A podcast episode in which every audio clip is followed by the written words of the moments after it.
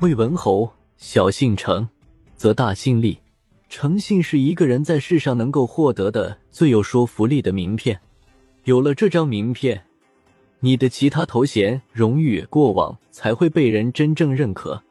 魏文侯魏斯是三家分晋后，联合赵烈侯、韩景侯一起向周天子请封的发起者。韩赵魏三家晋国大夫，后来成为被天子认证过的正牌诸侯。魏文侯也就成了韩赵魏三家的大哥。魏文侯当大哥有一个准则，那就是立信。魏文侯曾与愚人约定，某天一起出去打猎。当天，魏文侯与一群官员饮宴，笙歌曼舞，室内充满欢乐的气氛。可宫殿外下着瓢泼大雨。魏文侯看了一眼沙漏后站起来，告诉客人继续饮酒观赏歌舞。自己要出去一趟，亲近的臣子就问他：“今日如此欢乐，外面又下大雨，主公要去哪里？”魏文侯说：“我与愚人约定今天一起打猎，虽然饮宴十分欢快，但怎能因此失约呢？”说完，他就命令侍从官准备车马弓矢，自己则穿着避雨的蓑衣朝山林里去了。大雨如注。愚人以为魏文侯不会来了，没想到时间刚到，魏文侯的车子就出现在他的眼前，他顿时大喜过望。愚人只是个小官但魏文侯不因他身份低微就轻视与他的约定，正因为魏文侯连这种很小的约定都不违背，所以他得到了韩赵两国君主的尊重。三家分晋后，韩赵为三国瓜分了晋国的版图。三国土地犬牙交错，他们都想将分散的地块整合起来，故而彼此之间离心离德。赵此时尚未得到周天子认证，名义上仍是晋国大夫的当家人，先派使者秘密会晤魏文侯，希望联合魏国一起出兵灭掉韩国，瓜分其土地，但遭到魏文侯的拒绝。魏文侯让使者把自己的话转达给赵献侯。我把韩国视作兄弟之国，怎能去打兄弟呢？不久，韩国也派使者会晤魏文侯，目的与赵国一样。魏文侯同样拒绝，让使者转告韩武子：赵国是兄弟之国，我们怎能打自己的兄弟呢？韩赵知道了魏国的态度，十分佩服魏文侯。魏文侯为了消除彼此的猜忌。向韩赵当家人分析了当前的局势，韩赵魏三家，赵国最强，韩魏较弱。赵国无论是企图灭魏还是灭韩，都会导致韩魏联合起来对抗。反之，赵国如果搞各个击破的阴谋，无论是联韩还是联魏，最终都是唇亡齿寒，得利的只能是赵。虽然赵国是韩魏的最大威胁。但是如果两国联合攻赵，他们也不会获得更大的利益。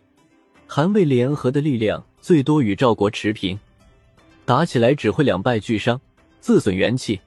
就算联合灭掉赵国，韩魏两国也难以避免内斗。与其如此，不如大家诚心相待，抱团向外发展，打破困局。魏文侯在外交上的努力，赢得了韩赵的支持。彼此间没有了牵制，都走上了向外发展的道路。赵国在魏国的北方，向北发展会造成互动。同样，力量较弱的郑国是韩魏的共同邻居，向郑国方向发展会引起与韩国竞争。那么，唯一的发展方向就是向西进攻秦国。魏文侯二十七年前四一九，魏国大军渡过黄河。在少梁（今陕西韩城西南）修建了多座军事堡垒，为打击秦国囤积粮草和军械。秦国立刻展开反击，试图夺取这些堡垒，但都没有成功。为了阻止魏军前进的脚步，秦国沿着黄河建造了大量城障，将其作为防御工程。翟璜出身戎人，但其才华得到了魏文侯的重视，被任命为相。翟璜善于识人，给魏文侯推荐了吴起。魏文侯当即任命他为魏军主帅，负责进攻秦国的军事行动。魏文侯三十三年（前四一三），吴起指挥魏军在西河大破秦军，撕开了秦军的西河防线。之后，魏军长驱直入，进入秦国境内，直趋渭河平原上的重镇郑地（今陕西省华县）。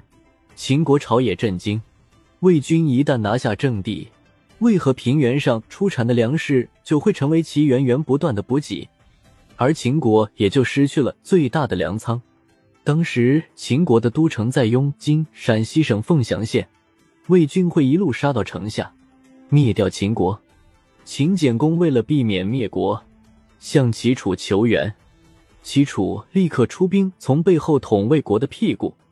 魏文侯见齐楚得手，并不慌张，因为丢失的几块土地都是飞地，对魏国而言不算什么损失，因而命吴起继续进攻秦国。吴起在郑与秦军厮杀，吸引了秦国的主力军。魏国太子魏姬指挥军队趁机渡过黄河东岸，夺取了秦国西河防御线上的重要城市樊庞（今陕西韩城东南）。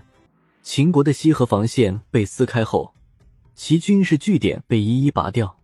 魏国相继占领了临近今大荔东南王城（今大荔原里）、今城城南洛阴（今大荔西南）、河阳（今河阳东南）、阴晋（今华县东）等城市。